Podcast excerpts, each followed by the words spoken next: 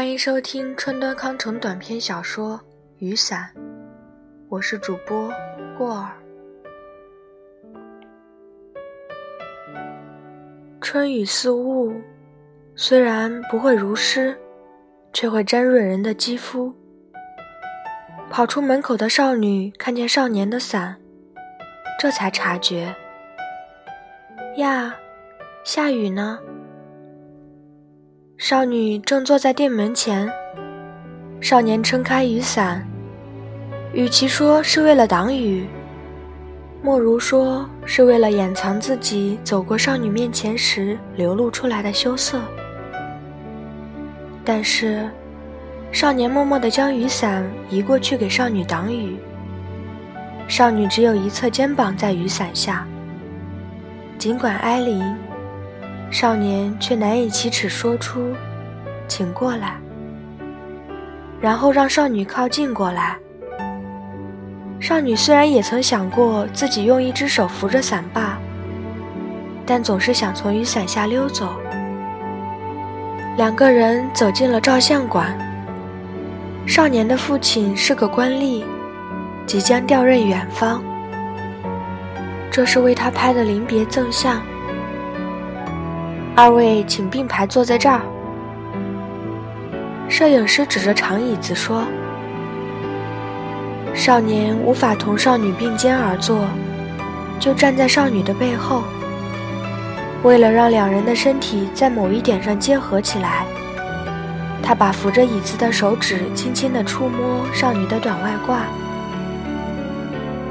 这是他初次触及少女的身体。”透过手指传导过来的微微的体温，使少年感受到一阵似是紧紧拥抱着赤身少女的温馨。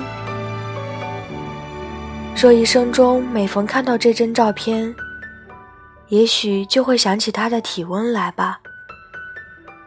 再照一张好吗？二位肩并肩，把上半身照大些。少年只顾点点头。头发。少年对少女小声地说：“少女猛然抬头望了望少年，脸颊梳得绯红，眼睛闪烁着光芒，充满了明朗的喜悦，像孩子般乖乖地碎步走到了化妆间。方才少女看见少年经过门口，顾不及整理一下头发，就飞跑出来。”头发蓬乱的，像是刚摘下游泳帽似的。少女一直为这乱发耿耿于怀，可是，在男子面前连拢拢两鬓的短发修饰一下，也觉得害羞。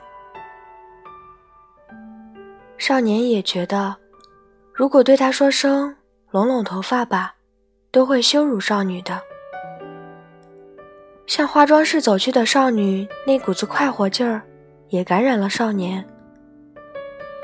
喜悦之余，两个人理所当然的互相偎依，坐在长椅子上。刚要走出照相馆，少年寻找起雨伞来，忽然看见先走的少女已经手里拿着那把雨伞站在门口。少女发现少年望着自己，才意识到自己是拿着少年的雨伞走出来的。她不觉一惊。这种无意识的举止，难道不正是流露出他已经感觉到那是他的东西了吗？少年难以启齿说出“让我拿雨伞吧”，少女则无法把雨伞交给少年。然而，此时此刻，两个人与来照相馆的路上迥异，突然间变成了大人。带着夫妻般的心情踏上了归途。这仅仅是关于雨伞的一桩运势。本次播送到此结束，感谢您的收听。